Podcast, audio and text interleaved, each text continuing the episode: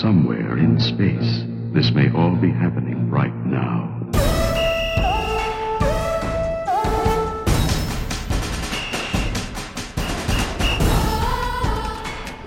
Desde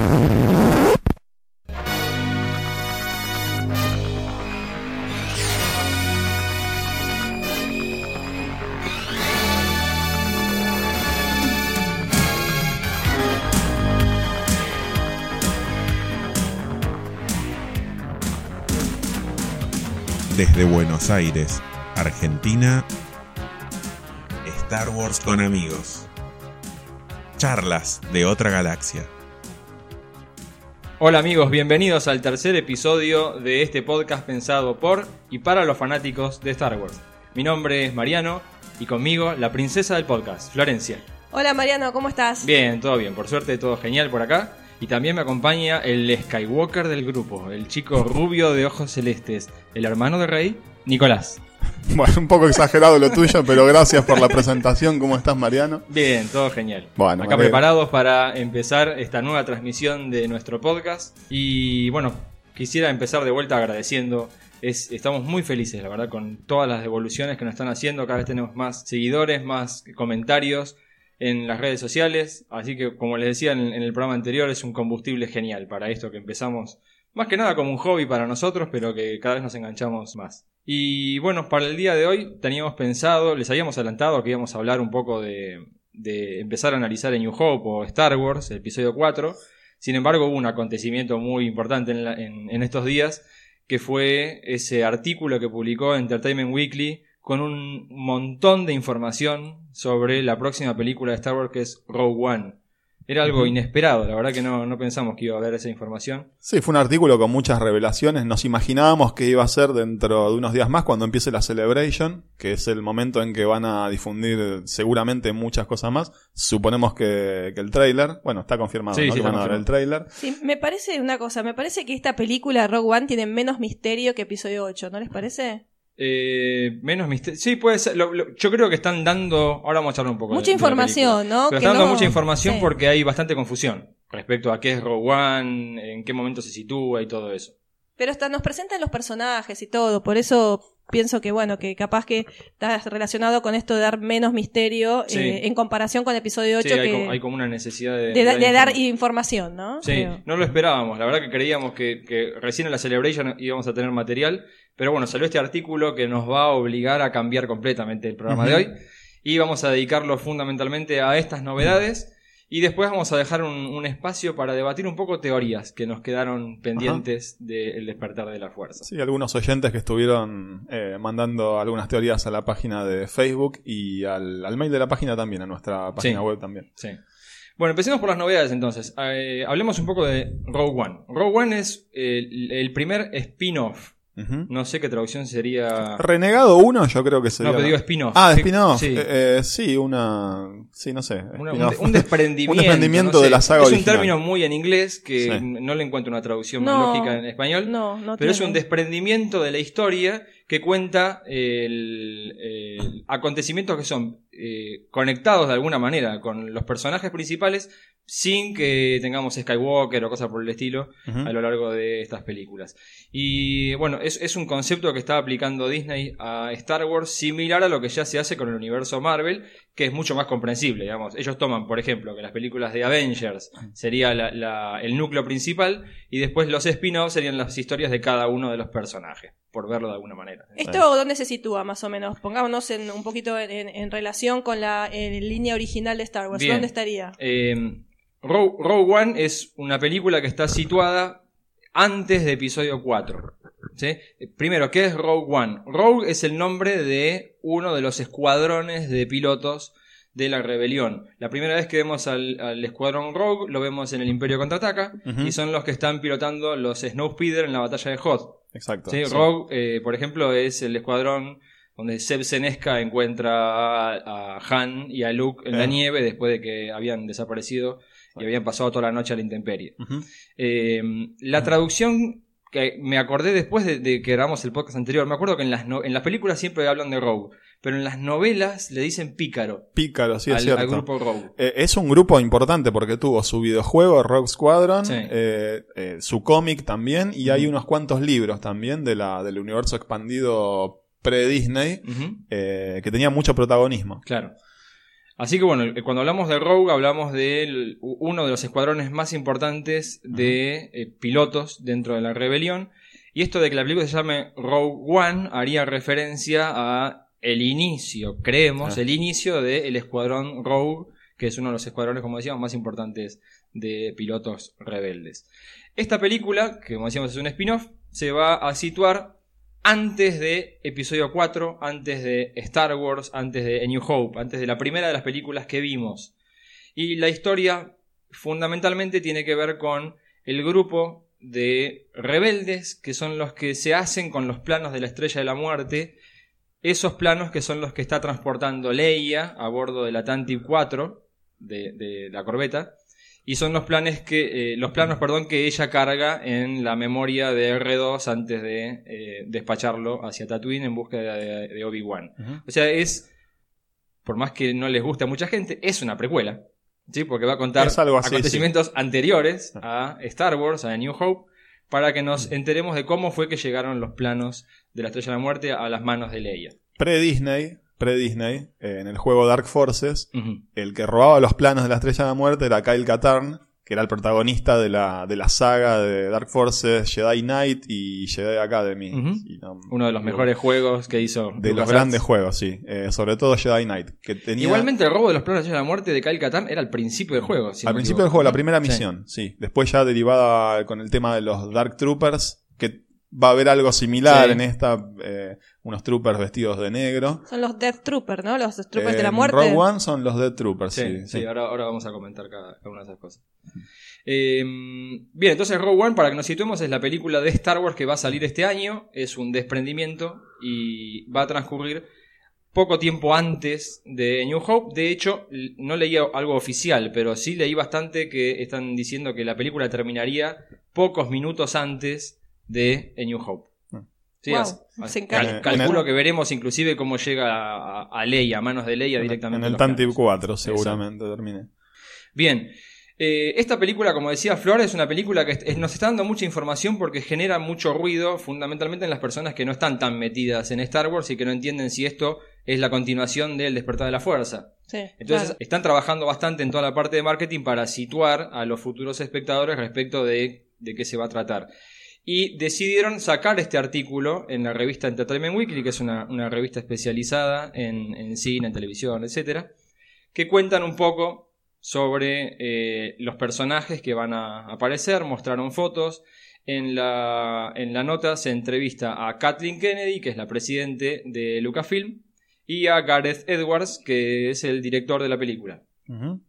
Que había, no me acuerdo que había. Godzilla. Ah, es el director de Godzilla. Sí, la última versión en la que trabajó Brian Cranston. Bien. Eh, bueno, esta, esta nota es muy interesante para, para leerla porque tiene mucha información, tiene mucho material. Lo primero que nos cuenta Kathleen Kennedy es que la idea de la película es que sea una película de guerra, estilo las películas de la Segunda Guerra Mundial. ¿Sí? Estilo Rescatando al Soldado Ryan, ese tipo de- de aventuras de soldados rasos. ¿Con sangre también?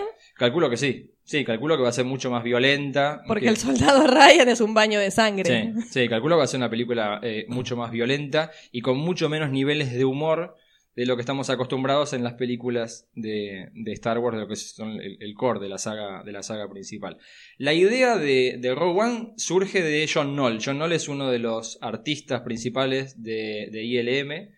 Él participó durante lo que fue la, la- la producción de las precuelas y también eh, se hizo cargo de parte de lo que es el- la producción del Despertar de la Fuerza. Y la idea de, de John Knoll es, hagamos una película estilo Misión Imposible, ¿sí? de eh, soldados o espías que tienen que ir a buscar información importante y que van a ir muriendo en el camino, van a dar la vida, va, Ah. va a pasar de todo, porque son personas comunes, en definitiva. Acá no hay Jedi, acá no hay grandes guerreros, es, es la historia de la gente común sacrificándose por el bien de, de la República o, o de la galaxia. Digamos que no hay mito, no hay magia, no, hay cuento de hadas, no hay nada de los que nos tiene acostumbrado Star Wars. No, creo que va a ser acción pura. Sí, Sí. película de acción al estilo, como decís vos, de guerra. Sí. Claro. Y Gareth Edwards, el director, dice que la idea de él cuando empezó a, a- a diseñar las imágenes y a darle un poco de forma también a, a la historia, él se basó mucho en las historias que él inventaba cuando jugaba con los muñecos de Star Wars, cuando era chico.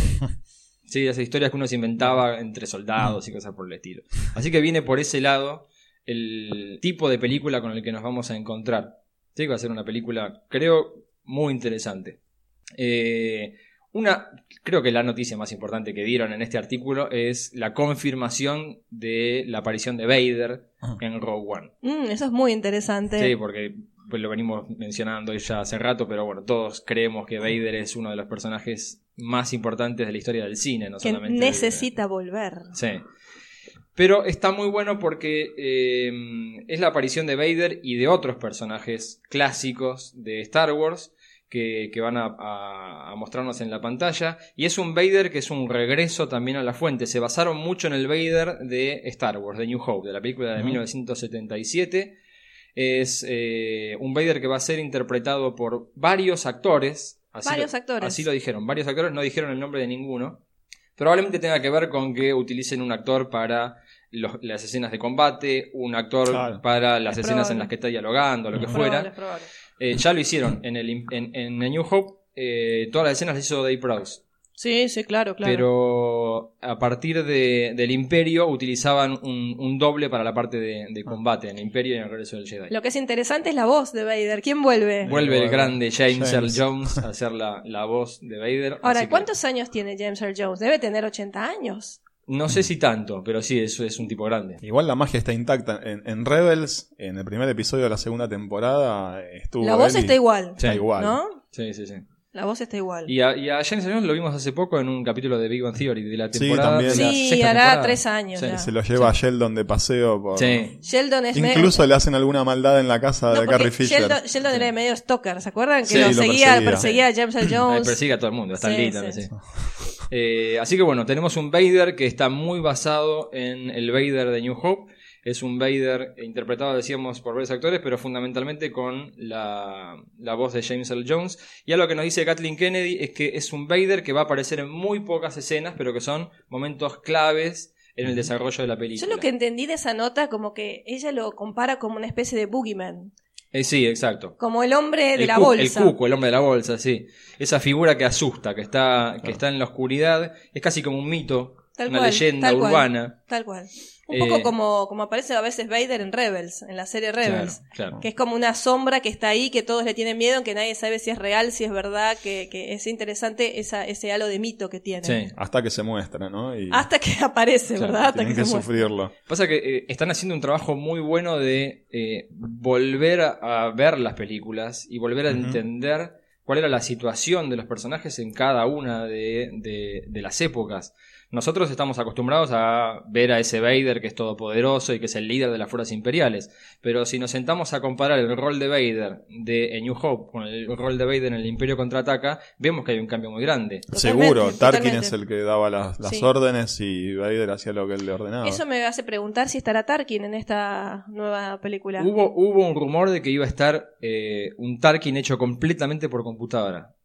¿Sí? Un Tarkin hecho eh, digital, similar a lo que hicieron en Tron y similar a lo que hicieron eh, con Michael Douglas En Ant-Man. Y en, eh, en Civil War también hay una escena en que Ajá. uno de los personajes lo, lo rejuvenecen y le queda muy, muy bien. Bien, sí, han, han mejorado muchísimo en el tema de, de creación de, de- de personas con gráficos por computadora. Hay un rumor de que habrían hecho lo mismo con Tarkin, pero no hay nada confirmado y en el artículo no mencionan nada al respecto. ¿Estará el emperador? No se sabe. No se tampoco sabe. dijeron, tampoco dijeron nada. Bueno, yo, viste, no sé, qué sé yo. A mí realmente esta película Rogue One me parece increíble que, que bueno, que volvamos otra vez a verlo a Vader. Creo que desde ese punto de vista va a, a emocionar a muchos fanáticos.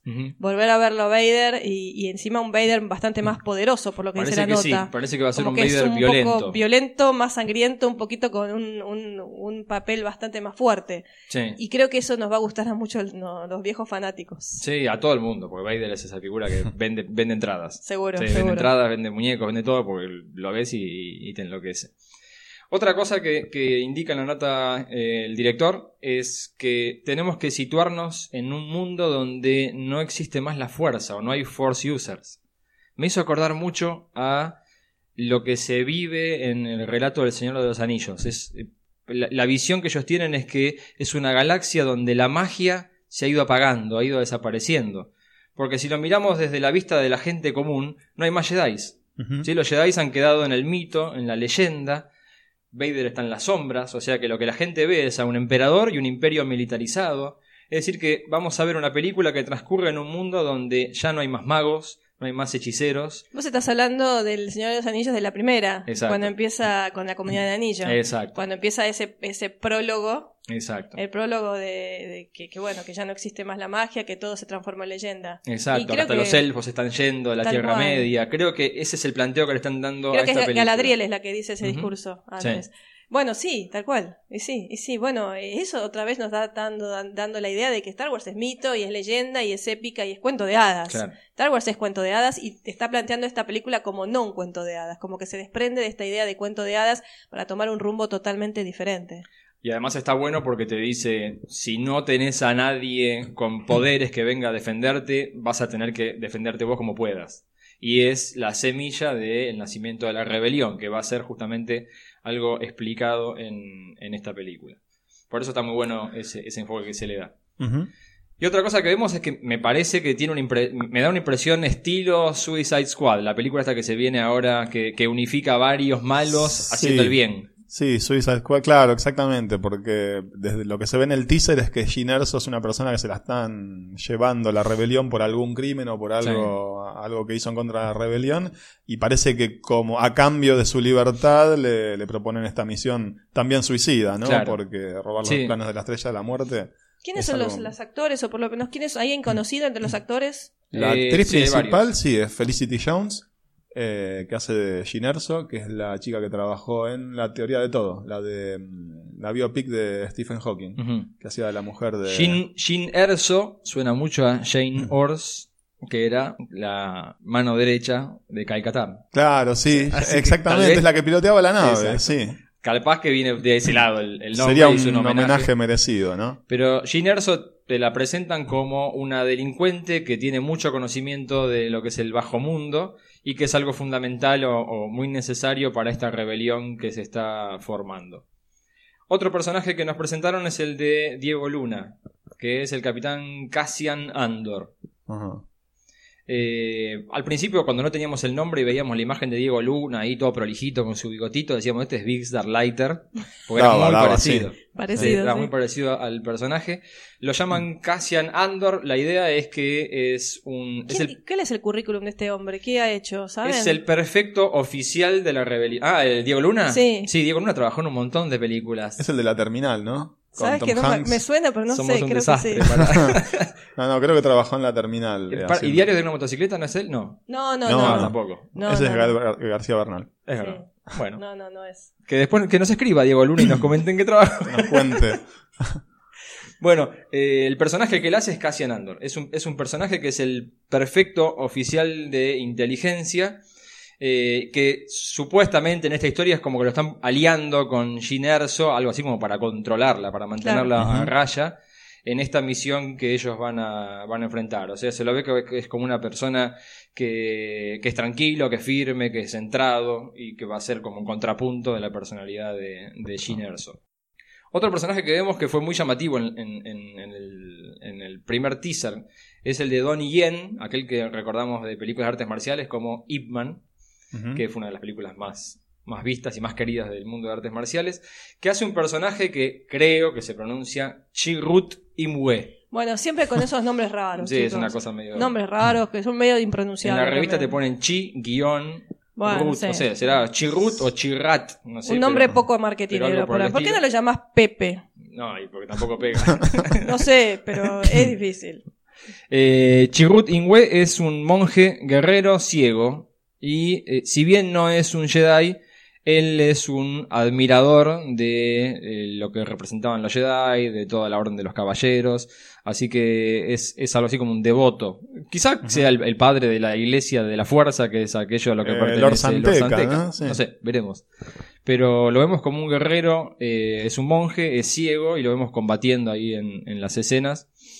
Así que él va, va a tener un, un componente importante. De la mano de Mace, eh, perdón, de Base Malbus. Otro Base- nombre impre- impronunciable. Sí, él, él es, eh, es interpretado por Yang Wen, es otro eh, actor eh, oriental que está siempre de la mano de Chirrutin Imwe, es algo así como su mano derecha, es su compañero. A mí me da que es medio como el Chewbacca. Un guardaespaldas Es como ser. un guardaespaldas, así se lo ve como que además utiliza armas más pesadas y cosas por el estilo. Creo que van a armar una relación Honda, Han Solo Pero y el, personaje anterior me parece que es un poco force sensitive, ¿no? Que tiene sensible a la fuerza, por me lo que parece que la sí, nota. me parece ¿no? que, que sí. tiene un poquito de, de- no de Jedi, pero sí algo de Y ya- force Tiene una sensitive. habilidad especial. Ya si es ciego y pelea contra los troopers como se ve en el teaser, te indica que algo, Sí, tiene una alguna percepción especial. adicional debe tener. Sí. Otro personaje que nos presentan es K2SO, K2SO, que es un droide. Es un droide hecho completamente por computadora. ¿Parecido a Tripio o no? No, no. No, creo que La no, personalidad, la personalidad no, ¿verdad? Sí, eso. No, personalidad no sabemos, pero no, de, de aspecto no. no Te dicen que, que se parece más a Chewbacca que a Citripio. No es un droide de protocolo, es un droide de seguridad. Sí, es que también lo ponen para controlar un poco a Jean, si no me equivoco, para Sí, cuidarla. o no sé si es un guardia de seguridad de ella, no, no sé bien cómo es el, el background, pero es, es, es un, es un droide de, de guerra, un droide, no es un droide protocolar ni cosa por el estilo. Y se estaba, eh, la voz la hacía un actor, Eh, Alan Tudyk. Alan Tudyk. Sí. Lamento que haya hecho un personaje hecho por computadora, porque es un tipo muy... Alan Tudyk es el de... eh, Muerte en un funeral. Muerte en un funeral. Hace un papel muy gracioso Una- de una, una película- persona que lo sí. drogan y tiene unas pero reacciones. una película muy súper delirantes. Divertida, una Sí. película Dirigida típica... por Frank Oz. Ah, sí. Ah, Sí. Típicamente inglesa, típica ah, eh, humor inglés, es muy Y bueno. trabajó la última vez que lo vimos en la reversión de B Invasión Extraterrestre. Hacía de uno de los... Ah, ¿Era él? razón, oficial No, del no. FBI. Del FBI. que estaba con la que hacía de Juliet en Lost. Mira, Pero no me bueno, acordaba. sí.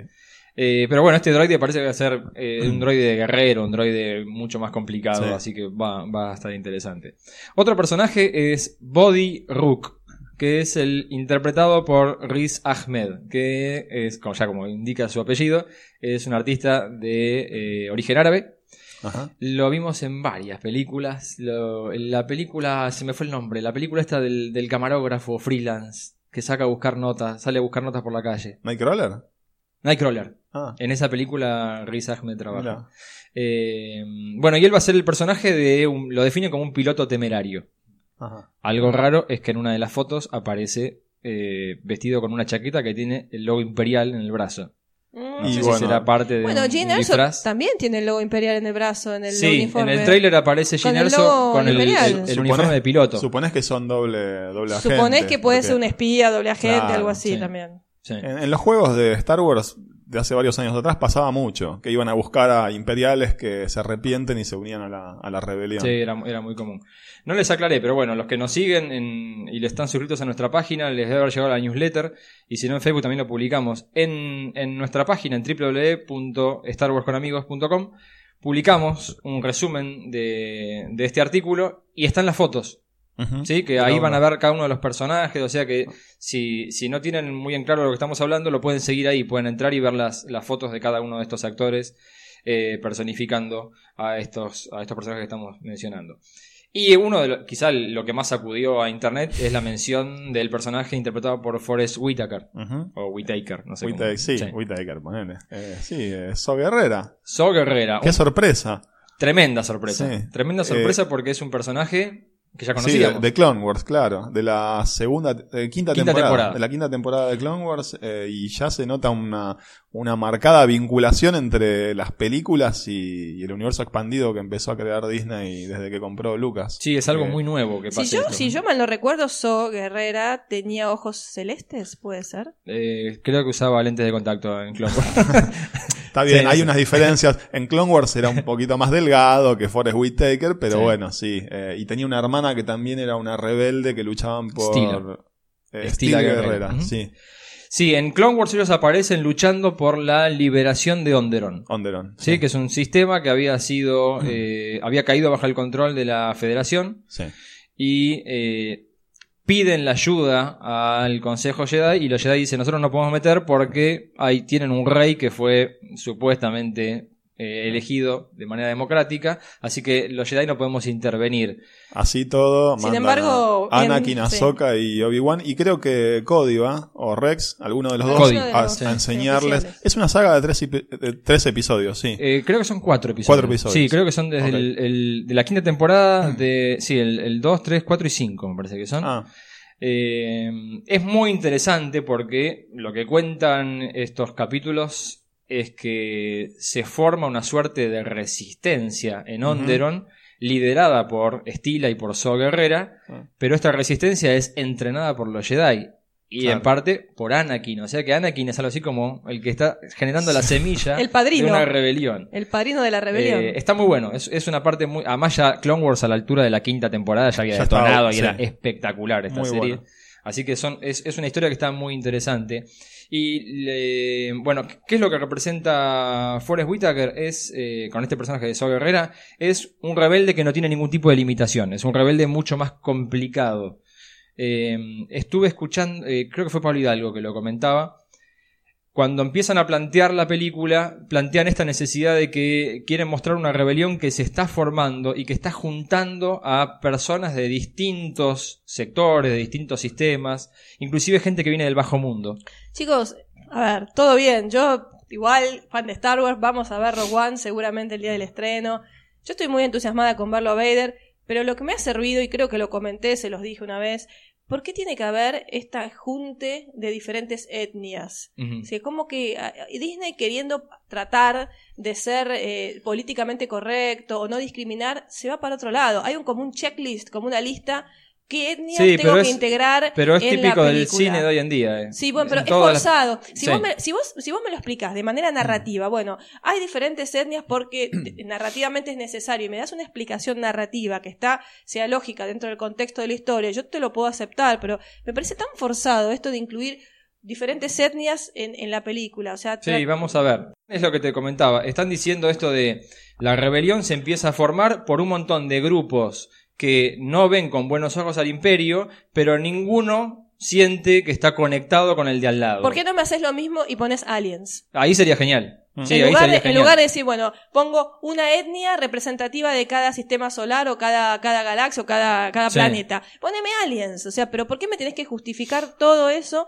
poniéndome diferentes etnias? Sí, O sea, veremos. Vere- tratá veremos si de explicármelo de otra manera. Yo con aliens estaría recontra feliz. Sí, vamos, vamos a ver cómo, cómo lo explican.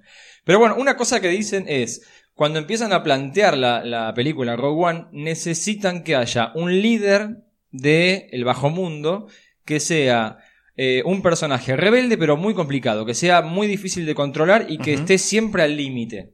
¿sí? Claro. Cuando le plantean todo esto al grupo de historia de Lucasfilm, le dicen, para, ya tenemos a uno. Claro. En Clone Wars usamos a So Guerrera y es un personaje que encajaría perfectamente. Eso es genial, unir Sí. todo. Es buenísimo. La idea de unir todo Clone Wars con, con esta nueva película con Rogue One es buenísimo. Sí, ojalá Eso que, es lo, buenísimo. ojalá que lo sigan haciendo, que sigan utilizando personajes de Clone Wars, personajes... Quiero, quiero a Cad Bane, por favor, que aparezca Cad Bane en alguna película, porque la verdad que es un, es un personaje que me compró, bueno, Ahsoka, Cad Bane. Ya hablaremos en algún Cat- momento para de... Cad Bane es el Cazarrecompensas. Sí. Si ustedes sí. conocen, conocen este, la- los afiches de, la, de, la, de los discos o los álbumes del grupo Iron Maiden de heavy metal, Sí, es igual. es muy parecido. Está un poquito inspirado. Sí. sí. un poquito.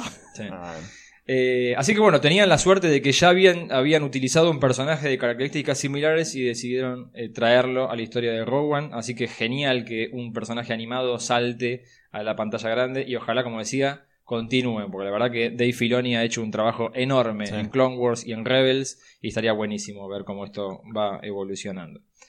Otro personaje que aparece, eh, perdón, lo menciono en la nota, pero todavía no vimos ninguna imagen de él en la pantalla, que es el personaje de Mads Mikkelsen. Ah, sí. Eh, bueno, lo recuerdo de, de James Bond, lo recuerdo de haciendo de Hannibal en la Sí, serie. Exactamente. Es un actor muy grosso, es un actor muy bueno. Eh, yo cuando lo anunciaron, cuando anunciaron que iba a estar en Rogue One, eh, me ilusioné pensando que iba a ser de Cal Katarn. Ah, mirá. Hubiese dado, Mirá, no hubiese le hubiese dado, sí, un- un- le hubiese dado la- las características físicas para, para ser de Cal Katarn, sobre todo en Dark Forces, en el primero de los, Claro. de los juegos del universo expandido. Bien, el personaje que él va a interpretar es Galen Erso. Bueno. Mismo apellido que Jean Erso. Ah.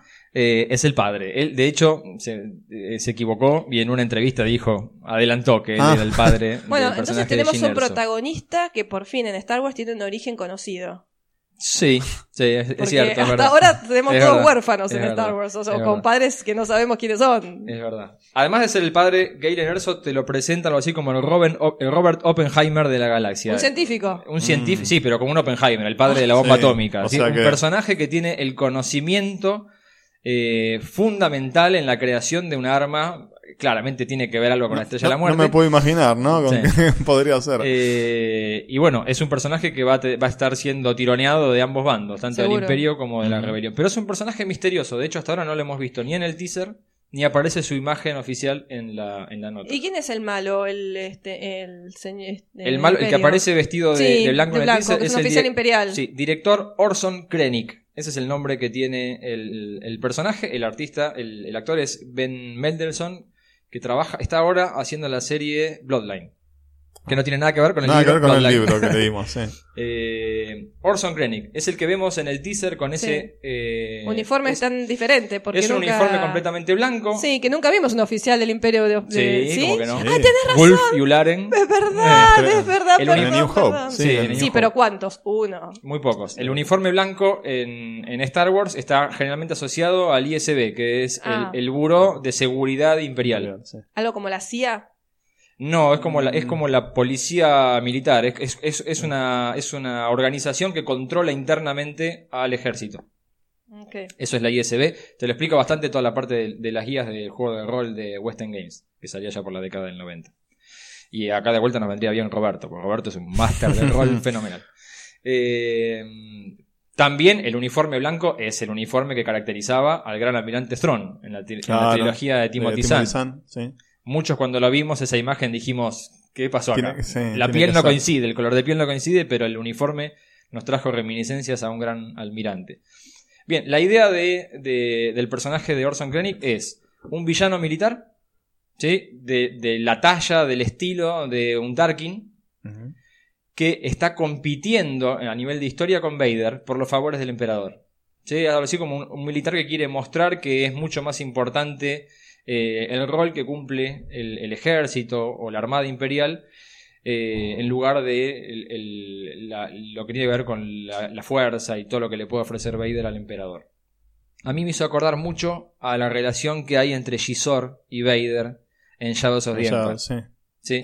Aquellos videojuegos y, y- y cómics que habían salido. igual acá en este momento, en el, en el momento en que se sitúa Rogue One, eh, Vader está dedicado a la caza de los Jedi restantes que puede haber diseminados. no, por ya la, superó, ya terminó, ya cazó a todos los Jedi. Así que él, él Pero, es, no es, pero no es relativamente contemporáneo a Rebels. no, es posterior. Es- ¿Es esto es 10 minutos. ter- la película termina 10 minutos pero ¿cuándo antes de New? Hope. Y arranca a los Dos horas, diez minutos un antes. mes antes, no sé, no, no Bueno. mucho más que eso. Eh, Rebels está arrancando casi 5 años antes. 4 o 5 años antes. Porque Guerra cumple 15 años. Erra nace el día del Imperio. Ah, el Día del El día del Imperio es está 19 bien, años sí. antes de New Hope. Así que sí, son unos años antes. Qué memoria. Bien, eh, lo cierto es que a mí me encantaría que sea similar a Hans Landa. Sea, al, al- al personaje de Bastardo sin Gloria. Me Es buena encantaría idea. que fuera ese tipo ¿Vos sabés de que yo, pe- personaje. yo pensé lo mismo? Sí, estaría Yo bárbaro. pensé lo mismo. Es más, pensé, ¿por qué no lo encarnó este actor? Sí, estaría tremendo. Porque pensé exactamente lo mismo cuando Sí, lo vi. Chris- Christoph Waltz. Christoph Waltz. Christoph Sí. Waltz, sí. Bueno, y el último que no aparece mencionado en la nota, pero que aparece en el teaser, es Mon Mothma. Sí. ¿sí? El, el- el regreso de Mon. Mothma a la pantalla, que fue el momento máximo del teaser. Sí. Creo que jamás nos imaginamos que Mon Mothma nos iba a emocionar tanto. Es verdad. es verdad. Algo que nos conectaba. Nos Sí. conecta con la trilogía original, pero también con las precuelas, porque es la misma actriz Sí. que eh, hizo de Mon Mothma en episodio 3. No sé si salieron esas No, escenas. son todas escenas borradas. Son escenas borradas. Salieron después en el Blu-ray como contenido adicional. Pero es la misma actriz. Son escenas borradas de las precuelas, sí, sí. Sí. Sí. Que, eh, seamos sinceros, algunas bien borradas estaban. Sí. Eh, pero sí es la misma actriz que usaron para episodio 3 y ahora vuelve para, para este spin-off eh, de Rogue One. Sí.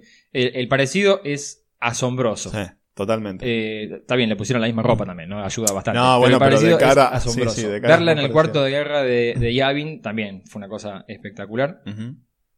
Eh, por ahí se preguntaban por qué después no aparece Mon Mothma en el New Hope. Pero si yo no me equivoco, Mon Mothma todavía seguía siendo senadora imperial, al igual que Leia. Sí. Así que Claro. probablemente. Hasta que se disuelve el Senado. Tenía un, rol eso. político todavía. Probablemente ella, después de esta escena que vemos ahí en Rogue One, Sí, vuelva sí. a Coruscant. Y probablemente vaya a hacer un piquete, algo a Palpatine para reclamar por el cierre del Senado. No es sé. probable, es probable, pero seguía con sus funciones políticas Claro. ella. Pero no me parece mal que aparezca en alguna escena en Rogue One y después no la veamos en el resto de la trilogía porque se supone que ella seguía en, en- en el mundo político. Así que bueno, ya ahí tenemos un, un listado de, de estos personajes que van a estar apareciendo en, en Rogue One. Es una película, a mí me entusiasma muchísimo. A mí me entusiasma también. Yo eh, te iba a preguntar si se habló algo en la entrevista sobre un tema bastante delicado para los fans, Sí. que es el famoso crawling text de Ah, todas las verdad, películas. Es verdad. En, el, en la nota no dicen nada. No lo mencionan. al El, respecto. el crawling text, aclaramos que son las letras amarillas con todo el texto que nos sitúan eh, en la situación en que se encuentra la galaxia cada vez que empieza una de las películas de la saga. Eh, y yo decía, bueno, esta película no sé si al ser un spin-off tal vez no se merezca o no corresponda más que se merezca tener un texto como tienen las películas que son la, la columna vertebral de todo el universo de Star Wars. Sí, a ver, cuan- cuando George Lucas decide poner ese texto amarillo dando inicio a la película, eso hace referencia a las típicas películas episódicas del cine norteamericano, no sé, la década del 40, la década del 50. Al estilo Flash Flash, Gordon. Gordon. Exacto. Al estilo Flash Gordon. Ahora, eh, si bien entiendo que estaría muy bueno que lo reserven exclusivamente para los episodios de Star Wars, todos los videojuegos que yo he jugado en mi vida de Star Wars, todos tienen el texto amarillo al principio. Es cierto, sí. Entonces, a mí la- yo, lo, yo lo asocio como Star Wars. Battlefront no. Battlefront. Battlefront no. Eh, de todas maneras, también lo podemos ver de esta forma. Esta película, me parece a mí, es ese texto amarillo que aparece en episodio 4. es cierto. Así que sería ¿no? o redundante o innecesario. Sí. Bueno, es mi punto de vista. ¿Sería Yo preferiría un metatexto? ponerle. Claro, claro. Yo preferiría que. O sacan el texto en este caso. Sí. Yo preferiría que se lo reserven para las películas de, de la saga y no para estos spin-offs. Claro. No sé si. La música no va a ser de Williams, o sea que va a haber varios cambios. Claro. Eh, Está pensado como película independiente. sí, sí, sí. O sea, todo te apunta a la estética, incluso apunta a ser película independiente, por lo que estás diciendo. Sí, resp- con, con- con la estética están respetando muchísimo la estética de New Hope, de Sí, episodio 4. está bien, pero me refiero a todo lo que sea eh, la- el, el scroll, como dice Nicolás, o la Ujú. música. Sí, Hay condimentos que la, la, la ponen como película independiente. sí. Eh, regreso de los Stormtroopers. Van a ver ahí, si entran a la página, van a ver las fotos, son impresionantes Sí. ver de vuelta al Stormtrooper clásico, el tradicional. Hay fotos que son muy locas, saliendo del mar. Sí, en el ejemplo. agua, claro. Sí, el del agua es muy linda. Es muy rara. Es muy eh, buena, sí. además, muy linda. Es muy rara. Además de los Stormtroopers tradicionales, están eh, los Shore Troopers, que son medio amarillentos. ¿Short, Sí, como los- pequeños? No, No, no, shore de orilla, costa, de, costa, de- de sí. playa. Ah, bueno. Eh, y los Death Troopers, que son esos eh, todos negros, eh, que en la película no se ven, ningún- en los teasers no se ven en ningún momento, pero en, en la gráfica de los juguetes que van a salir y todo, vi que tienen luces. Ah. Vi luces verdes en la máscara, en los ojos, no sé si eso se va... Y ahora, a ver, ¿cómo me explicás que todos estos troopers que estamos viendo en Rock One después desaparecen Eh, en la saga original? Explícamelo. No sé. Hay que Teléfono para Hasbro, muñequitos. ¿puede ser? Hay que vender muñequitos eh, y hay que Sí, sacar teléfono nuevos. para Hasbro porque están sacando una línea para hacer más muñequitos. Sí. También los TIE son distintos. Está el TIE Striker, que es el que vemos en, en los pósteres, en la gráfica, que tiene unos paneles medios extraños, no tiene nada que ver con el otro. Se parece más al TIE Defender. Alta Defender, ¿Se sí. acuerdan aquel de los tres paneles del Sí, videojuego? sí, sí. Eh, y el AT-AT que aparece, que es distinto también. Tampoco es Eh, un AT. AT. Se llama. AT-ACT, que sería algo así como... eh, All Terrain. Sí, eh, trans- transporte de cargo armado para todo terreno. Eso sería lo que significan las iniciales. Es de menores dimensiones, lo vemos que tiene un color medio gris azulado y tiene unos paneles amarillentos al costado, pero bueno, es una teate. Sí, Bueno, vamos a sacar más juguetes, básicamente. Sí, definitivamente viene por ese lado. Pero la escena del teaser esa es fenomenal. Cuando Sí, están en la playa y los- todo. los la verdad que es, es genial. Así que bueno, eso ha sido un resumen de lo que incluye este artículo que como ven trae muchísima información que era completamente inesperada. Ahora, dentro de pocos días va a ser la Celebration. Y en la Celebration van a presentar el trailer, el primer trailer completo, que hablan de algo así como de tres, Tres minutos, de minutos, sí. duración, del Rogue One. Así Ah, que ahí vamos, bastante largo, sí, ahí vamos a ver de todo. Eh, y el, próximo podcast vamos a analizar esto junto con todo lo, lo que tiene que ver con... Eh, Espero que no sean Rogue dos One. minutos y medio de pantalla negra y medio minuto de fotos No. con fade in, fade out. Porque esa es una posibilidad y que lo han usado mucho en otros, en Sí. otras películas. Bien, otra novedad es que en estos días salió el eh, segundo contenido adicional de el Battlefront, el juego de Star Wars que, mm, que estamos jugando. Es. Lo, lo habíamos charlado otra vez, es un juego Sí. monumental, es un juego bueno. de disparos. Eh, vos lo estás jugando en la Play 4, yo lo juego en la Xbox One. Sí, así que empecé, no nos cruzamos. ¿salió en En PC, sí, creo que sí. No, no sé, la verdad no tengo ni idea. Mm, Bueno, buena pregunta. Buena pregunta.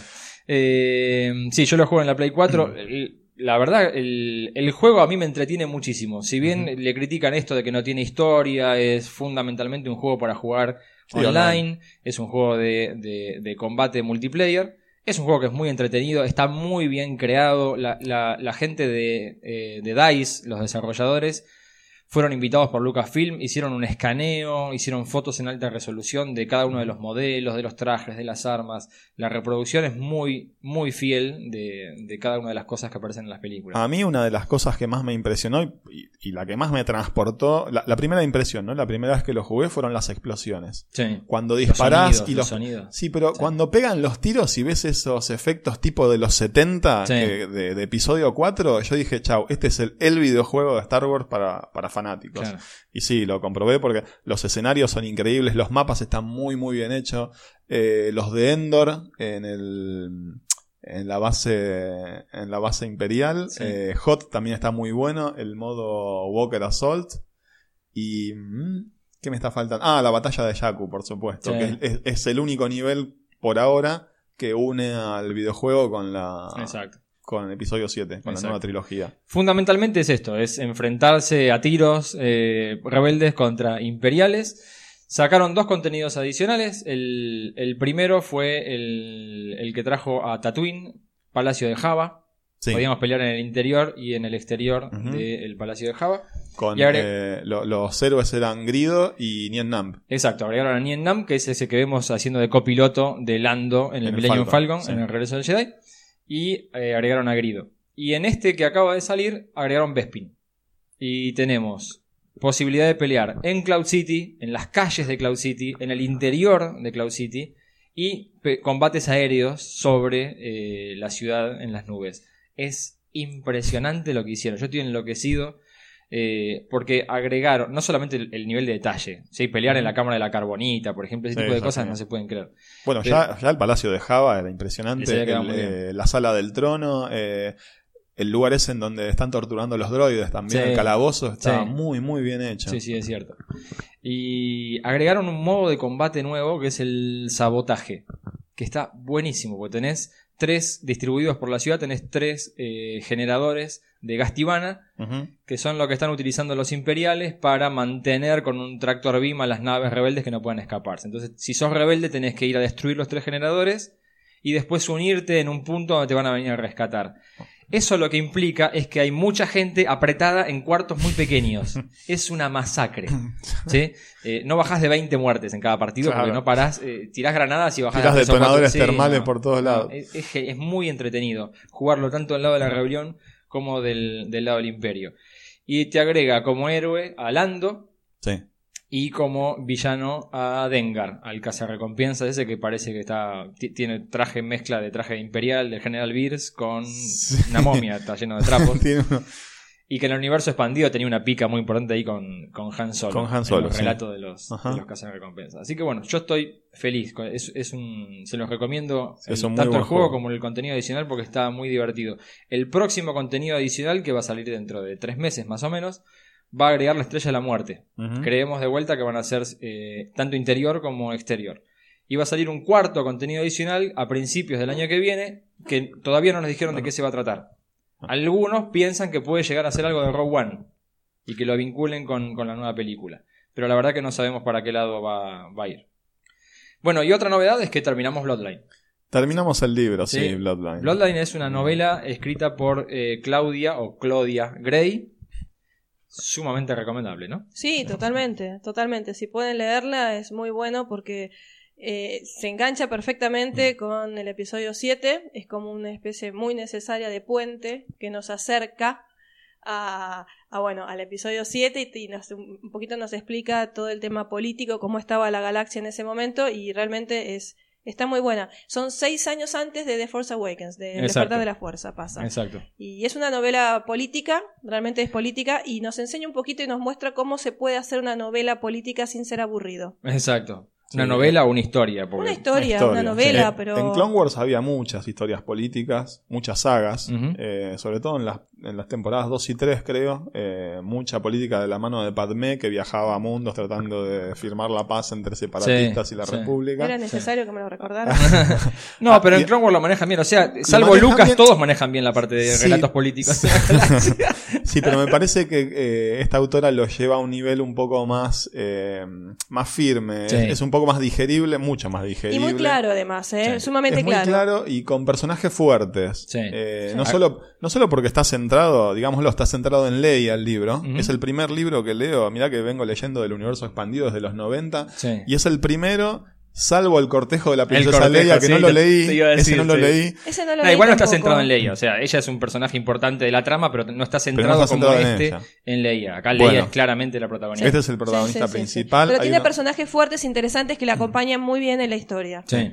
Y la verdad que son personajes que están buenos, muy, muy lindos. Es muy un libro que me parece que, no sé si sale el mes que viene o dentro de muy poco tiempo sale la traducción Al al español. español. Bloodline sería algo así como... Herencia de sangre. creo. Herencia de sí, sangre sería. O línea sanguínea. Sí, sanguínea, línea el sanguínea, pero está, me parece más como herencia, Herencia de de, sangre, sangre. lo veo mejor. Sí. Y por lo menos por la historia, me parece como más decía Flor, seis años antes del despertar de la fuerza, eh, centrado, la gran protagonista es Leia, Leia en el nuevo Senado Galáctico, y qué es lo que va pasando en la galaxia para llegar a los acontecimientos del despertar de la fuerza.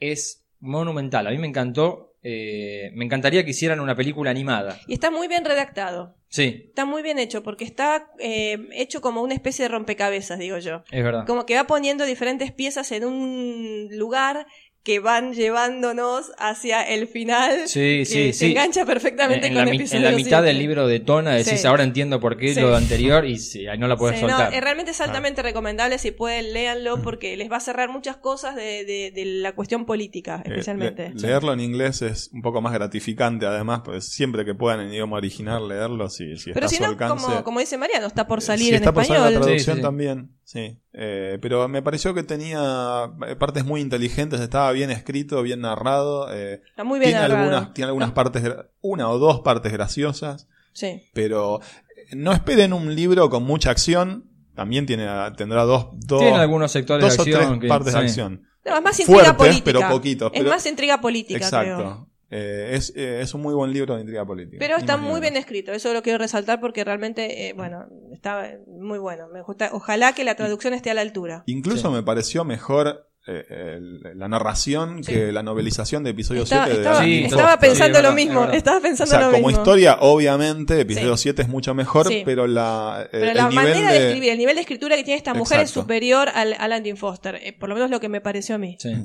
Sí, o capaz que estaba más suelta y podía. Sí, también le Claro, puede ser Alan eso. Estaba medio Tenía que atrapado al guion de la. Sí, Exacto. eso es cierto A también. eh, ella lo estaba escribiendo a la par de la producción del Despertar de la Fuerza y creo que en algún momento además le permitieron ir y ver un poco cómo estaban filmando o algo para, para ayudarla un poco hacia dónde iba a ir, porque estaba escribiendo eh, una precuela del Despertar de la Fuerza sin, sin haber visto la película en definitiva. Pero Sí, en- igual, encaja genial. repito, es, te aclara intrigas políticas. No piensen que van a encontrar ningún misterio personal, me parece a mí. Sí, sí, no, no va por ese lado. No va por más- el lado personal, por Sí. el lado de Han o el lado de Ben, no, viene por otro lado, viene por el lado más bien político y cómo Sí. se fue gestando la primera orden. Sí, pero me encantaría que supere el- la instancia del libro y que hagan una película animada estilo Final Fantasy, eh, no sé. estaría muy Bueno, no sé si animada, porque a mí mucho animada no me va, pero A mí me sí una, bueno, una, pero una con actores no película. puedes, entonces no sé. Una- y Leia, ¿no? Sí, no, es, sé. sí, es cierto. Pero sí, una película no está nada mal.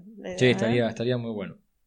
Bueno, esas creo que son las novedades más importantes que hemos tenido en, en estos días.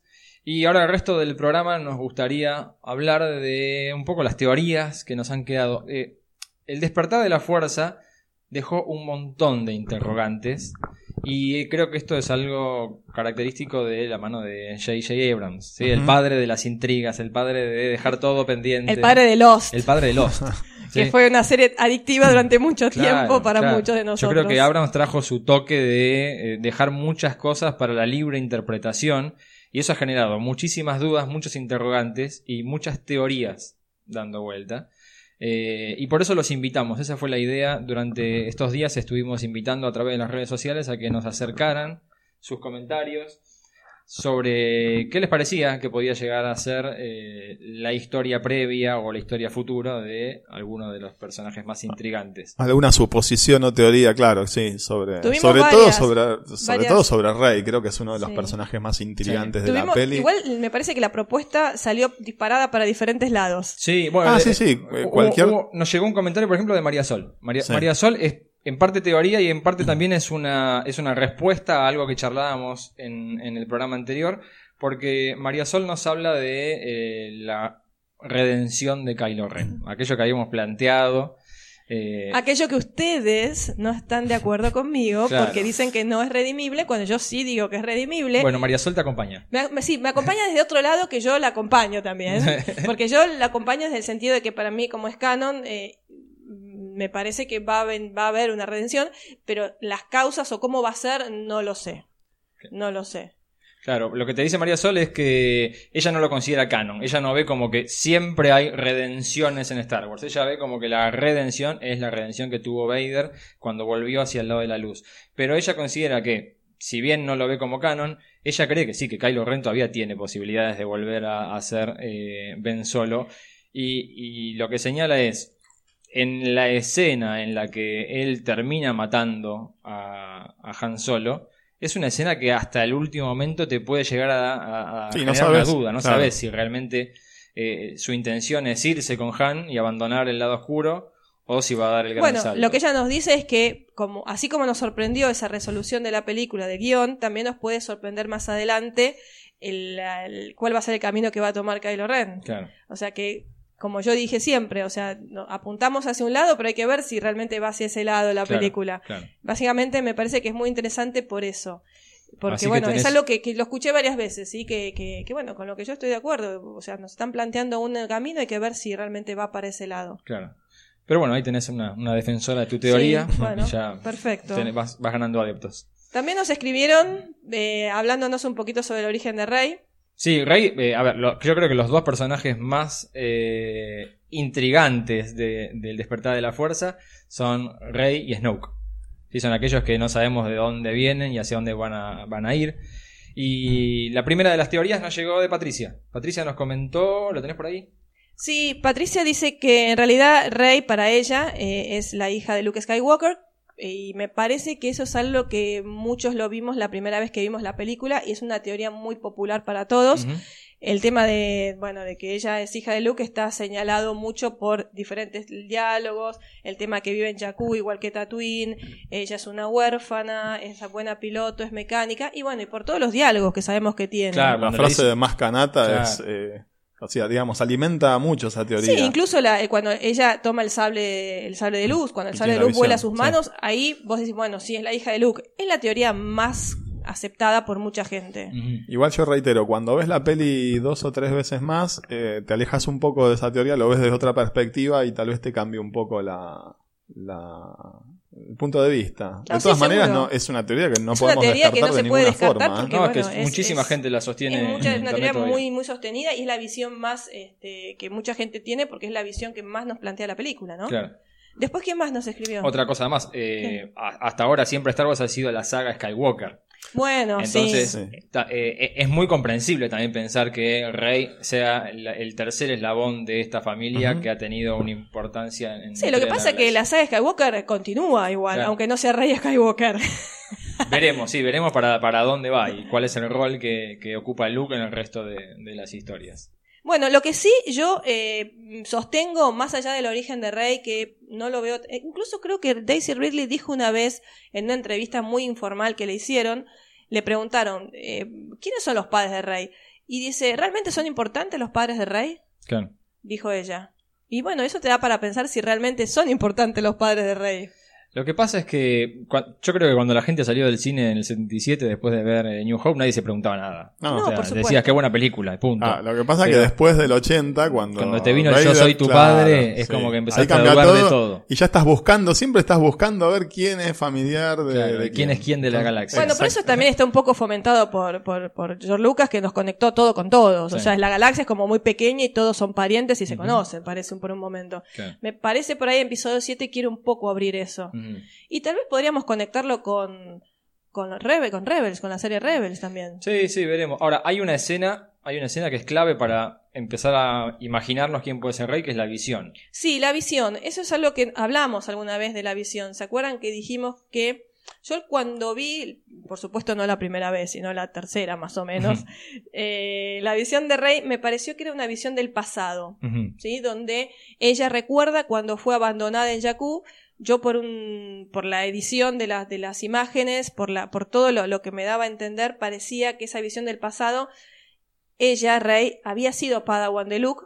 Ese fue mi, mi, momen- mi momento que me, espera, me- espera, espera. Vos, vos decís que la, la parte esa en la que vemos Sí.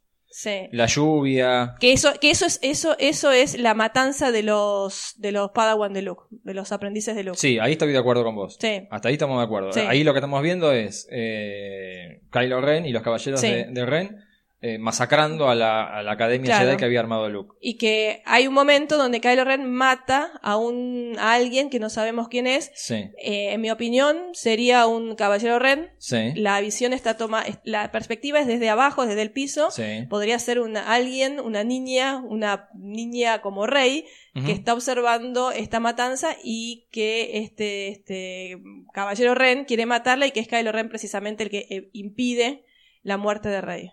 Y que es justamente Kylo Ren el que se la lleva a Jakku y la deja en Jakku y bueno, y le borra la memoria. Bueno. fue mi visión o mi bueno. idea cuando yo vi la visión. Más que nada sostenido también por ese hecho de que ella tiene como un recuerdo de la fuerza. O sea, es, es, es como muy natural. Y Sí, capaz que ella, tuvo ella realiza, ella realiza muchas cosas con la fuerza que no tienen una explicación en la Totalmente. Y película. para mí tiene que haber tenido algún tipo de entrenamiento, haber sido Padawan de Luke. Eso fue lo que yo pensé, ya les digo, la segunda o tercera vez que la vi. Y toda esa visión, para mí era una visión del pasado. Ok. Además en la novela creo que Snoke le dice algo así como eh, eh, sientes compasión por ella, Sí, sientes sí, compa- sí, sí, como, que eh, no es lo que acaba de pasar, sino que en algún momento puede ser que Kylo haya intervenido Sí, le en dice, favor de... Snoke le dice, vos tuviste... co-". No, pero eso se lo dice cuando el tema del interrogatorio. El interrogatorio y cuando él dice, no, yo no puedo porque tiene, es, muy poderosa la fuerza, le dice, lo que pasa es que no es la fuerza de ella la que es poderosa, sino que es, tu, tu debilidad es la compasión que le tenés. Claro. Y después en otro momento Snoke le dice, me parece que Kylo Ren tiene razón sobre la chica. Entonces Claro. tráemela porque creo que tiene razón sobre esa chica. Claro. Eh, Obviamente esto es lo que hablamos antes, él la conoce. En mi opinión, esto fue lo primero que yo pensé, esta idea de que Rey tuvo, tuvo un entrenamiento con Luke, bueno, especialmente en el momento que ella hace uso de la fuerza como si tuviera experiencia de pronto. Claro, o sea, ella era una Padawan de esta academia que Para estaba armando mí- Luke, pero era muy chica. Sí, para mí eso y fue Kylo lo... Ren, va, ven solo, ya Kylo Ren se apiada de ella, la salva Eso fue lo que yo y la pensé. a. Eso fue lo que yo pensé la primera vez que lo vi. Después leí Bloodline. Nueva teoría. Y sí, y Sin Bloodline- spoilear Bloodline. Sí, sin spoilear Bloodline. Sí. ¿Se, acuerdan que dijimos que... Por la ubicación temporal, más Sí, que nada, ¿no? Sí, por ese tema. Seis años antes de la, el despertar de la fuerza. Los tiempos no me cierran. No me cierran porque la, la, la nena que está en Jakku es una nena de cuántos años? Siete años. Sí, Máximo. siete o ocho con mucho, sí. bueno, pero no- entonces, no, más que si eso. son seis años antes, en este momento... Sí, y Rey tiene 19, 19 años tiene. en el despertar de la fuerza. Entonces los tiempos no me dan, Claro. claramente. Por eso eh, me parece En, que... en, en, en Bloodline no mencionan nada de Rey, no, ni nada, cosas- nada, no estamos nada, spoileando nada, nada. nada, nada, Esto Pero- es solamente teorías Claro, nuestras. exacto. Y, y como los tiempos no me cierran, porque evidentemente no, no, no, no da los tiempos, pero me parece que en ese momento Rey ya estaba viviendo en Jakku. Si es así, Rey ya estaba viviendo en Jakku, y eso me da a entender tal vez que la visión no sea del pasado, sino del futuro. Oh, Epa, está bueno. qué cambio eso, Sí. ¿no? Pero que sea lo que mismo, lo, ¿eh? lo que- pensé, que- no sé si en la quinta o sexta vez que vi la película, eh, pero se me cruzó por la cabeza que Pasa que la visión es confusa, porque hay Sí. cosas del pasado, cosas del presente, Es cosas del futuro inmediato es cierto. también. Es cierto. Tal vez puede ser el futuro. Sí, de hecho, eh, se ve ella en el bosque. Exacto. Está nevando cuando va a luchar con Kylo Ren. Exacto. No, pero Así lo que que, no, que me, lo que no me cabe duda, o por lo menos yo creo, este, que lo que me parece es que la persona que, eh, que Kylo Ren mata es un caballero Ren. Que va a matarla a ella posiblemente. Tiene, tiene un sombrero que se parece mucho a los de los Bounty Hunters de Clone Wars, que se me fue el nombre, pero hay uno que tiene un sombrero muy parecido. Sí, de la última temporada sobre todo. Sí, no, aparece Eh, antes no- también. Bueno, pero no me suena que sea un Jedi. Que tiene una especie Eh, de no, lobo no, de no, mascota. sí, sí, tiene, tiene pinta de que es uno de la banda de los caballeros Por de eso, Ren. me suena que, él Kylo lo- mata, sí. lo, lo liquida, pero por una cuestión que le iba a matar a ella. No sé por qué, porque la, la ves después a ella en el piso Claro, sí. y ves que él se acerca y ahí, bueno, va al corte y va al, al momento donde ella es abandonada en Jakku. Esa es la segunda, la segunda teoría que yo pensé porque está conectado justamente con la lectura de, de Bloodline. ¿Eh? Este, no Pero, si- pero lo ves, lo ves como que eh, en ese caso, si fuera hacia el futuro, Kylo Ren va a hacer algún tipo de cambio y va a pasar a defenderla a ella. Bueno, eso es lo que yo quisiera exponer un poco. Cuando ella entra al bosque, hay un momento donde, eh, bueno, cuando se encuentra con Kylo Ren justamente, ¿ustedes se acuerdan cómo se la lleva a la nave? ¿Cómo se la lleva a la nave, chicos? ¿Cómo Sí, la lleva? La abduce. Bueno, ¿y cómo se la lleva? Eh, ¿Como Poe Dameron? ¿Los troopers se la llevan? o No, la- no, no, la levanta en brazos, se Bueno, la lleva como el monstruo de la hay laguna. un- sí. Bueno, Sí. ahí es lo que se llama el bridal carry, ¿sí? El, el acarreo nupcial se llama. Es una imagen muy interesante para, eh, para verla un poco como los monstruos de las películas de los años 30 o 40 se Sí. llevaban a las doncellas a, eh, bueno, a su guarida. Exacto. Pero también tiene otra cosa muy interesante, porque lo que hace también es mostrar a un Kylo Ren más que en la figura del caballero que se lleva a la dama que está en eh, peligro. ¿sí? Tiene un poquito de eso, tiene un poco de todo, ¿sí? Eh, no sé si ustedes están familiarizados un poquito con el mito de Hades y Perséfone. Hades era el rey del inframundo. Perséfone era la hija de Zeus. Es Hades el que de pronto aparece, está Perséfone tomando flores en el bosque. Hades aparece desde el infierno y, se ra- y rapta a Perséfone. ¿Y dónde la lleva? La lleva en brazos y la, sube a su carro tirado por cuatro caballos negros. Qué sugerente, ¿no? Sí. A mí me suena mucho a eh, esto, esta escena de, de- de- del, del despertar de la fuerza Claro. también. Lo que sí, eh, este acarreo nupcial y después lo que pasa después, el tema del interrogatorio, hay como una suerte de... El eh, interrogatorio en el libro es tremendo. Porque, a ver. Porque la descripción que te hacen del interrogatorio es casi como una violación.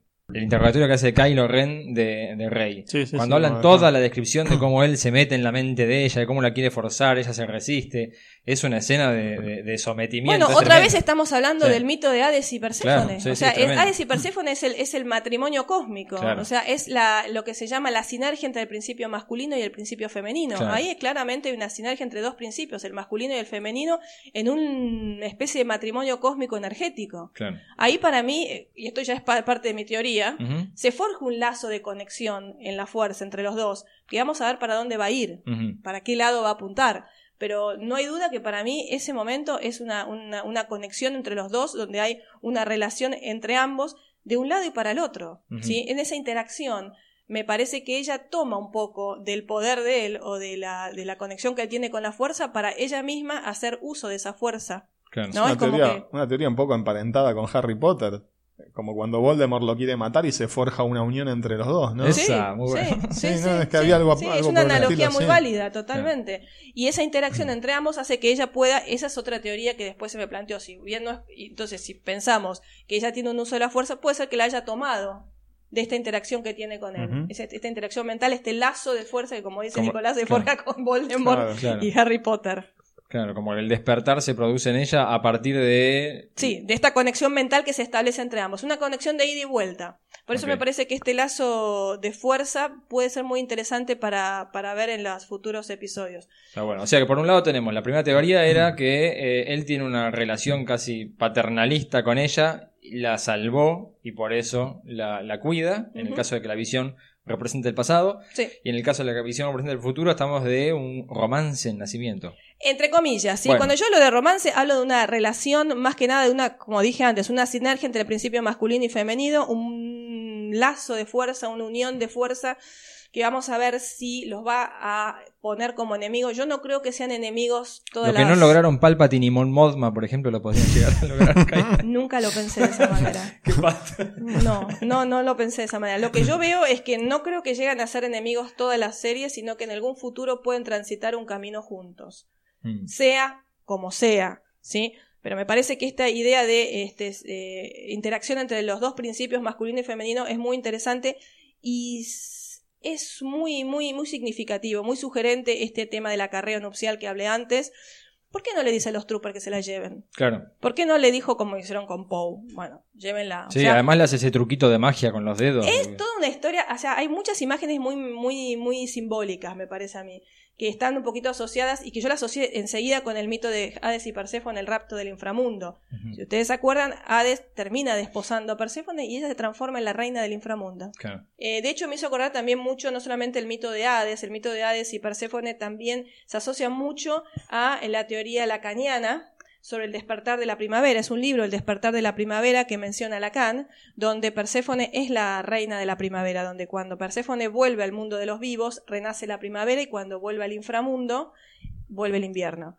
Eh, este mm, despertar de la primavera de Lacan, que es un libro muy interesante desde, la- desde lo psicológico, es un despertar también sexual, que no está ausente en la película. Claro. El interrogatorio de Rey tiene una tensión sexual muy evidente. Sí. Me parece Sí, como decía, en el libro es, es mucho es más muy obvio, evidente. sí. Y hay, hay como una, hay una relación ahí muy fuerte, por eso vuelvo a repetir el tema este de esta relación, interacción entre los dos principios masculinos y femeninos, y no se despega para nada de este libro que les menciono, que es El despertar de la primavera de Lacan, que es justamente el despertar de la sexualidad en la doncella.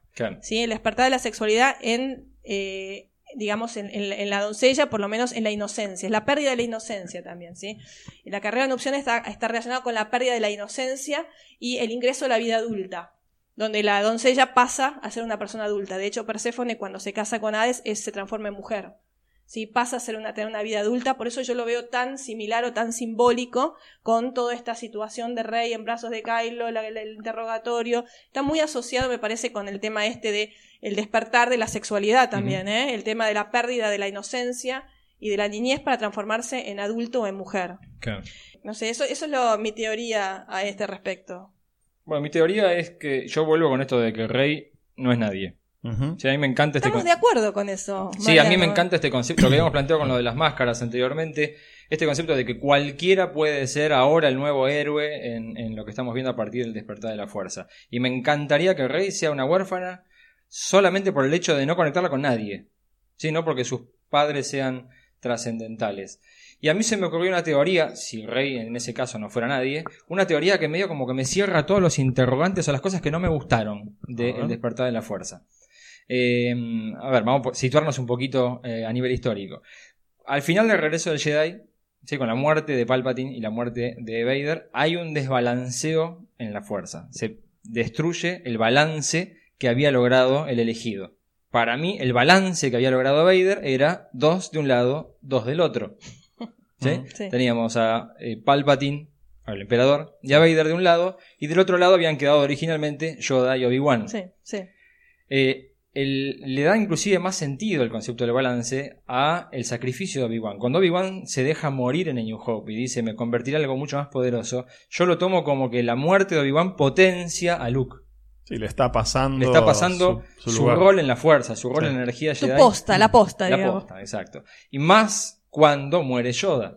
Claro. ¿sí? Es como que Luke absorbe, Absorbe toda- toda la energía de toda ellos. la energía. Ajá. Se engancha mucho a, a Apocalipsis de, de Stephen King. Esto de que una energía limitada ser. que se Sí, reparte. Sí, ¿no? sí, sí. Pero bueno, yo lo veo como que en el regreso del Jedi hay un equilibrio de fuerzas entre lo que es Luke y del otro lado Vader y Palpatine. Por eso él termina siendo más poderoso y termina venciéndolos. Pero aparece un desequilibrio en la fuerza, queda todo del lado luminoso, queda todo concentrado en Luke. Claro. Más cuando eh, Yoda le, le indica a Luke que a su muerte él será el último Jedi y que tiene que transmitir su conocimiento. Sí. Eh, que tiene que crear un nuevo grupo de Jedi. Es lo que Luke intenta hacer, según lo que nos cuentan. Luke intenta crear una academia Jedi. Esto inevitablemente va a aumentar el desequilibrio. Van, a, Claro. van a ver a cada haber vez más más Jedi. usuarios luminosos Claro. y no tenemos Sid, no hay nada oscuro Sí. del otro lado. Eh, va a- se va a producir la aparición de un equilibrio con el surgimiento de Snoke, con el surgimiento de Kylo Ren, con el surgimiento de los caballeros de Ren, a tal punto que ellos van a destruir la orden de Luke y van a volver a desequilibrar la fuerza, pero ahora para el lado oscuro. Bueno, ¿sí? Queda Luke versus una gran cantidad de gente que son usuarios de- del lado oscuro. Por eso, eso es lo que lleva al exilio de Luke. Luke tiene la necesidad de exiliarse para buscar una nueva manera de cumplir con lo que le prometió Yoda, que es de pasar lo que él sabe, de crear más Jedi, pero tiene que buscar una alternativa que no sea a la luz del día, porque sabe que va a terminar como la academia anterior. igual todos los Jedi salen al exilio. Cuando se ven apretados un poco, terminan en el exilio. Todos terminan así, todos, todos se, terminan, se terminan guardando. Eh, creo que eso es lo que lo lleva a, a Luke a buscar algún tipo de alternativas. Y eso es lo que lleva a que la fuerza se duerma. ¿sí? Porque la fuerza está dormida hasta el momento de- del despertar. Eh, no hay equilibrio. Y es justamente lo que le dice Lord Santeca a Poe. No puede haber un equilibrio, no puede haber un balance sin los Jedi.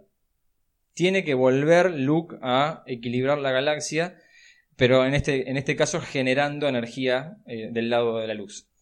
Eh, el viaje de Luke es hacia el primer templo Jedi.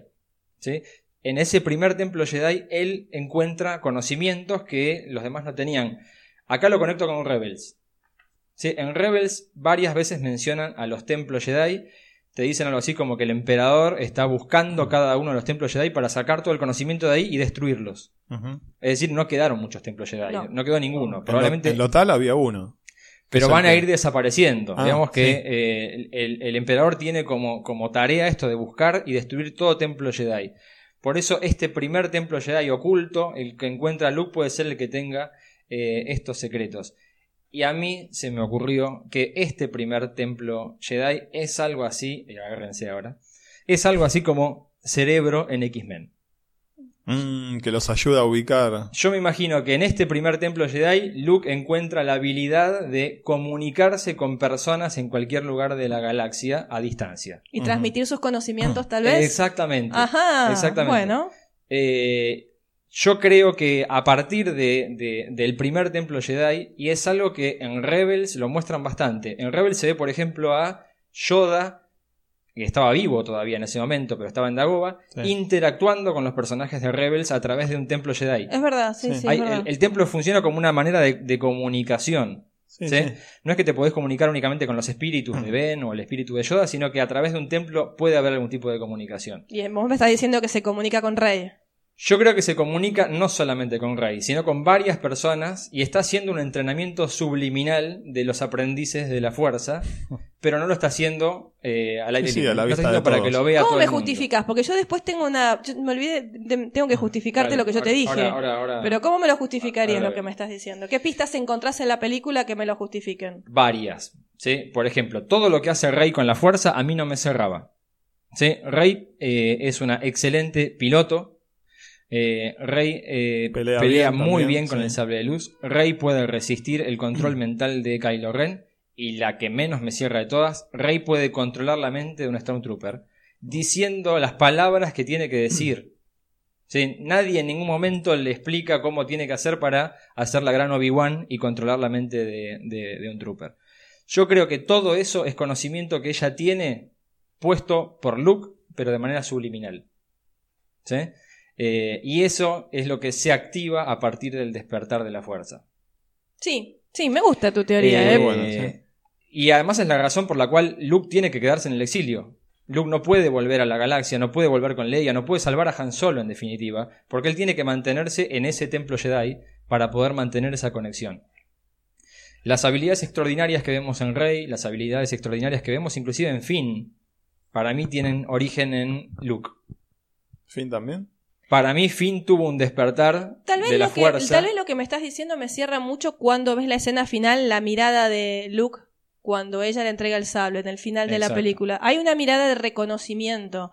Hay una mirada como que Luke no es ajeno a todo lo que está pasando en la galaxia. Exacto. ¿No les parece? Sí, sí, para mí Luke está al, al tanto de Sí, todo. para mí también, pero... Pero Luke, eh, una cosa que no me cerraba es por qué, si Luke está al tanto de todo, está todavía en la isla y no Sí, se va. no interviene. Es Exacto. como que Para mí- cumple un rol pasivo y no, Exacto. no y, entra en acción. y ahí es donde me doy cuenta, o desde lo, lo que yo me quiero convencer, Luke no está al final de la película. Luke está toda la película. Mm. Todo lo que vemos que pasa, fundamentalmente lo que le pasa a Rey y lo que pasa a Finn, está orquestado por Luke. que Bueno, lo hace a la distancia. este, veremos. No me, no me parece mal la teoría. Me gusta porque la pista puede ser la mirada que le pone Luke cuando la ve a ella. Sí, espera, Ahora, espera, y te doy sí, la, la- pista final, la, que fue la, que me Sí. terminó de convencer. Cuando Kylo Ren la está interrogando a, a Rey, empieza a leer la mente y le dice: Yo también veo el océano, yo Sí. también veo la isla. Sí, es raro, ¿no? Eso, Esa- ¿por qué? Ese es el. A, a- a ver, Rey creció en un planeta que Sí, es de- desierto. sí, sí, o sea que ella no tiene la imagen de lo que es un océano, no tiene las imágenes de las islas. De hecho, se sorprende mucho cuando llega a Takodana. Claro, ¿sí? que del sí, sí, ambiente, sí. no sabía que había tanto ve. verde en la galaxia. Esa Ah. imagen que Rey tiene en la cabeza para mí es una imagen impuesta por, por Luke.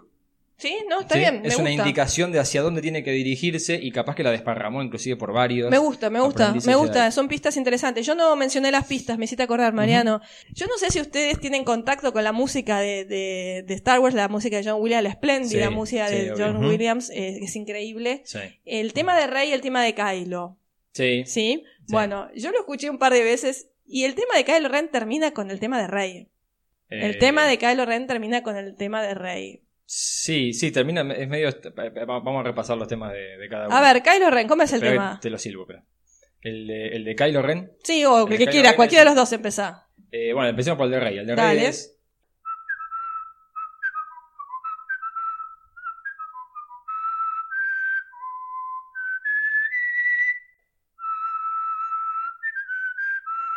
Acompañen si quieren, ¿eh? con palma. o- está bien, está bien. Eh, Son bueno, muy buenos, la verdad que son muy buenos y no quiero arruinar bien, esa, ¿no? esa, esa pieza Ahí vamos a arruinar maestra. el momento. el, el- el tema de Rey está muy bueno porque eh, remite mucho a películas del oeste. Totalmente, ¿Sí? es, es muy aventurero. Sí. Es el tema de la aventura. Me hace Sí. acordar mucho a las películas, a la Enrio Morricone. Sí, sí. Tiene es algo estilo. de Enrio Morricone, algo del oeste, algo de, de aventura, Sí. que te da una idea de que esta es una chica aventurera que van a pasarle muchas cosas. Sí. Además es un tema que aparece permanentemente en la película. Es un leitmotiv permanente. Sí, la, la presentación es en el tema de. Que se llama La Chatarrera. Sí, en la banda de chatarrera. sonido, Sí, sí, que sí, es cuando sí. la vemos ahí en el adentro Star del, Destroyer. del Star Destroyer.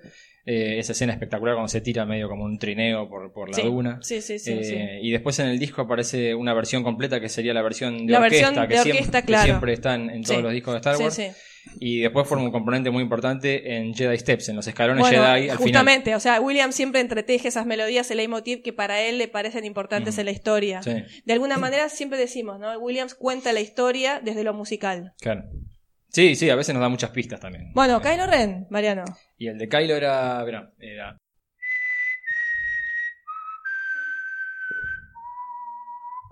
Era- es, es- es un tema medio raro porque. eh, es un tema incompleto.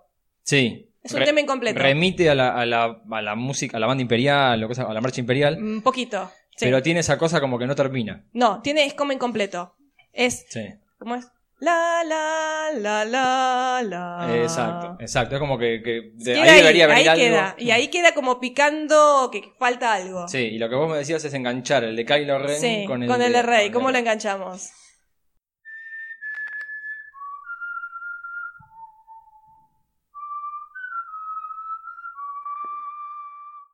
A vuelta. Ese es Kylo Ren. Ese es Rey. Sí, muy bueno. Así Sí. termina, y así termina Sí, la es como música que original. Es, es como que empieza arriba, baja y vuelve a subir. Así termina la música original. O sea, si ustedes escuchan el tema de Kylo, termina así. Termina con la los primeros acordes del del tema de Rey. Que a mí me da para pensar que ahí hay algo que está hablando otra vez de una relación muy fuerte o, como dijimos antes, esta relación de lazos de fuerza que están conectados. Puede ser de sangre, pueden ser primos, pueden ser hermanos o pueden no ser nada. Y su relación sea, entre comillas, un romance, pero entre comillas. ¿Por Ujú. qué hablo de romance entre comillas? Porque no hablo de un romance al estilo rosa. Claro. Y No bueno, o algo a través de la fuerza. Un lazo de fuerza, algún tipo de relación entre ellos, ¿sí? Que puede o no ser romántica, pero no me no hablo de otra vez de romance este rosa, hablo de una cuestión de conexión muy fuerte que de alguna manera los va a hacer transitar un camino juntos, ya no como enemigos, sino como aliados, sea del lado luminoso o Está sea bueno, del lado de, la- bueno. de- de oscuro de la fuerza. Está bueno. Y además, lo, lo bueno es que ahora voy a poder vender mis discos silbando la música de Star Wars. Me encantó, de una Yo te los interpretación compro. muy buena. Yo te los compro. Bueno, este, este tema que estamos hablando ahora, vamos, yo voy a escribir por lo menos un artículo donde voy a profundizar un poquito más, porque acá, bueno, no tenemos Dale, sí, mucho tiempo. Las máscaras también. Y, Sí, y tuvo sí. muy buena repercusión ese artículo. Porque Bueno. Lo pudiste explayar y estuvo. Sí, estuvo porque bueno, hay un montón de cosas que quiero contarles, el tema este de, de qué es el, cuál, cuál es el mito de Perséfone, cómo se engancha perfectamente con, con, con Rey y con Kylo, y el tema este eh, psicológico del despertar de la primavera que nos propone Lacan, Genial. y que está también asociado un poquito con el camino de la heroína, chicos. Genial, el camino genial. de la heroína es muy importante, por lo menos en Rey. Claro. De la- no de la droga. No la heroína. No, no, no, no, no. Heroína como el, el principio femenino, la, la heroína, la- el principio femenino del héroe. Ok, genial. Bueno, otro personaje que despertó muchísimos interrogantes es Snoke. Eh, el, líder supremo Snoke, que es el líder de la Primera Orden y que además es algo así como el padrino de Kylo Ren, es decir, que tiene un control militar de, eh, de esta Primera Orden, pero también tiene conocimientos del Del lado, lado oscuro. oscuro. Muchos interrogantes. ¿Quién es Snoke? ¿De dónde viene? ¿Ya lo conocemos? ¿Es alguien completamente nuevo? Sí, eh, tenemos Sí. muchas eh, teorías al respecto. Creo que nos escribió uno de nuestros oyentes, ¿no, Mariano? Sí, Gabriel, Ra- Gabriel Ramos por Facebook nos mandó una teoría que a, mí me encantó. Todo lo que tenga que ver con conectar con Clone Wars o Rebels a mí me compra. Pasa que vos querés que la galaxia sea chica. No, Más chica no, de lo no, que es. no, quiero, quiero que sea mucho más grande que los Skywalker, pero me encanta esto de estar interconectando. Eh, y Gabriel Ramos sostiene en su teoría que a Snoke ya lo conocemos y que Snoke es nada más y nada menos que Ezra Bridger, el gran protagonista de, de Rebels. Eh, me encanta la teoría, está muy Eh, buena. ¿Ezra tiene un poquito de lado oscuro? Eh, sí, Er- Ezra, cu- cuando ves Rebels es un, es un... Ezra tiene un origen similar al de Jyn Erso, es un, es un chico que vive en la calle. Es un huérfano, que está eh, por las suyas. eh, Sí, que es un sobreviviente en sí. las calles de Lothal. eh, y tiene una habilidad en la fuerza muy importante, es descubierto por, por Kanan, que lo va entrenando.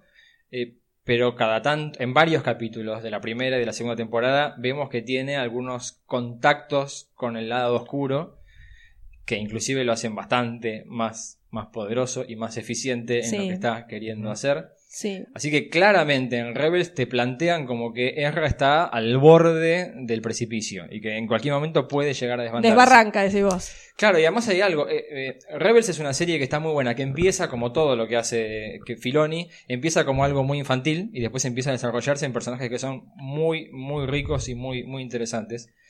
Y, y en el caso de, de Ezra estamos viendo que, que puede llegar a tener un, un camino que lo pueda llevar hacia, hacia ese lado.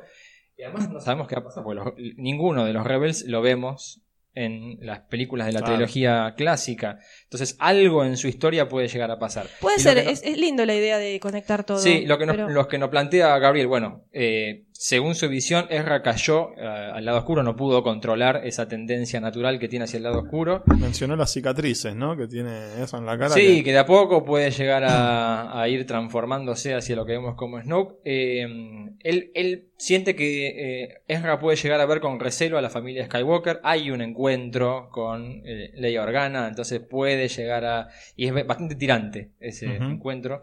Entonces puede llegar a, a- a dar a entender que puede haber algo. Y lo que nos dice Gabriel es, quizá hubo algún tipo de traición en la historia de la galaxia por parte de la rebelión hacia Ezra que lo lleva a tener un resentimiento y quizá esto es lo que lo llevó a él a crear la primera orden. No está mal la idea, ¿eh? No está mal. A, a yo, mí, yo lo que me pareció cuando yo leí, especialmente cuando leí Bloodline, que Snoke es alguien conocido, alguien que es cercano, que puede venir desde el Senado, uno de los gestores de la, de la Primera Orden, ya que sabemos que Bloodline justamente eh, es precisamente el origen de la, explica el, el origen de la Primera Orden. sí, de varias cosas. Sí, varias cosas, pero me parece que es eh, políticamente explica mucho el origen de la Primera Pero Orden. también en, el, en la novelización de, del despertar de la fuerza, Leia le dice a Han que el, eh, Ben solo cae hacia el lado de la oscuridad porque Snoke está... O sea, en la charla que tienen da a entender como que Snoke era alguien cercano. O sea, que es alguien vino de afuera. O sea, alguien conocido. No Exacto. es alguien que vino de afuera. Eso también me, me- me sonó No a mí, sé, que es, alguien puede, conocido. Puede ser que sea parte del Senado, puede ser que sea alguien de la Nueva República. ¿Sabes qué me hizo acordar Quizá mí? puede ser un aprendiz de Luke. Me hizo acordar, sí, es verdad, pero también me hizo acordar mucho a Palpatine. Este rol, por un lado, público y este rol eh, oscuro como comandante de, Sí. eh, de- sí, del lado sí, oscuro. más ¿no? que, más que Dooku, porque por ejemplo el, Claro. el conde Dooku es bien claro, todo el mundo sabe, este es el tipo que lidera Claro, la otra bueno, facción. pero a mí me suena más como Palpatine, Exacto. como que tiene una personalidad que eh, eh, políticamente eh, se abre al público y todos lo ven como el líder de, o sea, tiene una, una vida pública y una vida a escondidas, un poco detrás de la escena, moviendo como Claro. los, los hilos de, de toda la política atrás. Bueno, otra, otra de las teorías que se barajó y que yo leí en algún momento era que era Palpatine, o era un clon de Palpatine. Sí, yo, sí. Eh, eh, lo de los clones, eh, uno puede pensar en Dark Empire, la saga de, de nuevo Sí. del universo expandido Sí. que eh, eh, pre-Disney, eh, que hablaba un poco también de la vuelta de, de Luke. Luke ahí al lado oscuro, volvía, Sí. eh, había clones del emperador. Eh, esa es una teoría que se comentó. Es que, yo, la- que yo la sitúo dentro de la bolsa de eh, Snoke es un renacido. Porque hay- Claro, hay un montón algo- de gente que se murió y eh, le dicen que es, que es sí, Snoke. sí. Bueno, como Eh, dijimos antes, Plagueis, Plagueis. sí. Darth Plagueis, el, Plagueis. el supuesto eh, maestro. Pero ya de- de dijimos que Palpatine. esa teoría quedó desestimada Sí, por Pablo Hidalgo Hidalgo. ya directamente la, la tachó de la lista. Que era el Chosen One, El es decir, que era, elegido. que era una nueva aparición de Anakin o algo por el estilo. Eh, esto que menciona Nico, que, que sea Palpatine renacido. Sí. Y yo escuché hasta que podía llegar a ser Tarkin. Bueno, Sí. pero ya hay mucho, mucho, no, Sí, mucho. muy mucho- tirado de los no, pelos, no, es un poco sí, más no, complicado. Las demasiado. cicatrices, identificarla. las cicatrices coinciden con haber estado en la estrella de la muerte en el momento que explota, pero no sé cómo sobrevive la explosión. Pueden Digo, coincidir con muchas cosas que... Yo siempre es un pienso a poco veces que difícil. la explicación más, eh, más real es la explicación más fácil. Un personaje nuevo, chicos. Sí, sería, sería, sería. Yo igualmente me, me engancho con esto de Gabriel, de conectarlo Está con otras bueno, historias. está bueno y más con esto que vimos de, de que So Guerrera viene de Clone Wars, va a aparecer en Rogue One. Me, me gustaría mucho que Rebels esté conectada. Pero yo no voy por el lado de que Snoke sea Ezra. Para mí Snoke es el Inquisidor. El Inquisidor murió supuestamente. No sé, esperá que no. Hay gente que no. No spoilers. No soy spoiler, por Eh, favor. ¿por- por Jamás ¿Por qué podría ser el. Inquisidor? No sabemos qué pasa con el Inquisidor. No sé, pero de- para mí físicamente coincide con el Inquisidor y yo le veo una continuación en la historia a este personaje que es un personaje que me encantó de la primera temporada de, de Rebels. Pero el Inquisidor es Sith? No, no. No, no, no, los Sith son No. dos. Sí, sí, por Sí, eso, por eso dos. yo cuando lo vi al Inquisidor lo pregun- pregunté y me pregunté a mí misma, ¿es un Sith? Porque No, si son no, no, Sith, son- los Sith es Palpatine y Vader en ese caso. Exacto. Son, personas que tienen habilidades en el lado oscuro y en el caso de los Inquisidores son herramientas utilizadas y comandadas por Vader para la purga Jedi. Para Claro, son como eliminar... esbirros de Vader. Exacto. Esa, esa es la- el rol que cumple el Inquisidor. Pero bueno, ya sea la teoría de Gabriel como la del Inquisidor, a mí, yo ahí pongo los votos, porque si, si conectan con Rebels sería feliz. Me encantaría. Bueno, con eso vamos a ir concluyendo el, el programa de hoy.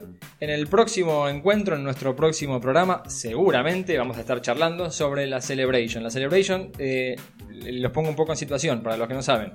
Es el evento más importante de Star Wars. Es como un desprendimiento de la Comic Con, pero exclusivamente de Star Wars. Lo organiza eh, Lucasfilm. A nivel Eh, mundial, ¿no? Aclaremos porque no es un evento que se haga acá ni... Ojalá, ni- ¿por qué ojalá, no? sí, Tengamos sí, fe, bueno, tengamos por fe. ahora no. Eh, el año pasado fue en Anaheim, eh, este año se celebra en Londres. Se va a realizar el 15, 16 y 17 de julio. Al igual que el año pasado tuvimos la excelente noticia de que la van a transmitir de manera gratuita por internet, en vivo, tanto en, en la página, en starwars.com, como en el canal de YouTube que tiene Star Wars. Así que todos los que tengan la posibilidad, préndanse por favor, porque eh, la, la cobertura, yo vi toda la cobertura del año pasado y es buenísima, porque tienen un programa eh, donde van, bueno, además este programa de este año va a ser una continuación del Star Wars Show, que es el, el- el- el programa oficial de Star Wars que Star hace Wars, sí. eh, Andy Gutiérrez en, en StarWars.com. Así que van a tener una cobertura, van a tener entrevistas y van a transmitir además los paneles más importantes. Si entran a nuestra página en star, www.starwarsconamigos.com publicamos en la sección de novedades un artículo con el listado, el cronograma. Lo pusimos con el horario nuestro, el horario de Argentina, pero les puse ahí, es GMT-3 para que lo Ujú. puedan, lo puedan Fácil ajustar al horario de cada uno de ustedes. Eh, está el listado de las charlas más importantes que se van a dar. Bueno, el, el- el primer día tenemos, ya arrancamos temprano con, con una charla con Hamill. Mark Hamill de una Ah, hora. Arrancamos livianito. Sí, arrancamos livianito. Mark Hamill en las entrevistas es un, es un golazo. Es muy, Mark Hamill es muy divertido. Es muy divertido y además habla mucho de sus dos roles que lo marcaron, Luke Skywalker y The Joker. Es una, es una persona muy cálida, me parece, ¿no? Sí, un tipo sí. súper, súper cariñoso con los fans, un tipo súper, muy, muy, muy copado, decimos por acá. Sí, él, eh, yo lo defino ahí en el artículo como el primer fan. Porque e- es el que le tuvo toda la fe a Star Wars cuando la estaban filmando. Cuando todos los miraban a Lucas y decían qué estamos haciendo, él estaba convencido de que esta película iba a tener el éxito que, tuvo. Así que bueno, em- empezamos el primer día con, con la charla con Mark Hamill, después van a ver que, que seguimos con, con el panel de Rogue One. Ahí ¿Qué? seguramente vamos a ver el avance este de tres minutos que están anunciando. Va a ser el día 15. Esto es el día El mismo 15. 15, Sí, pero viernes. eh, eh, insisto, no lo quiero hacer muy largo esto, pero entren ahí en la página y van a ver el listado de todas las actividades. Pero ya el, el 15 vamos a tener la gran sorpresa del de el trailer, el trailer completo de 3 minutos. Así que todo lo que pase en la Celebration lo vamos a estar charlando en nuestro próximo programa, en el, en el episodio número 4 de Star Wars con amigos.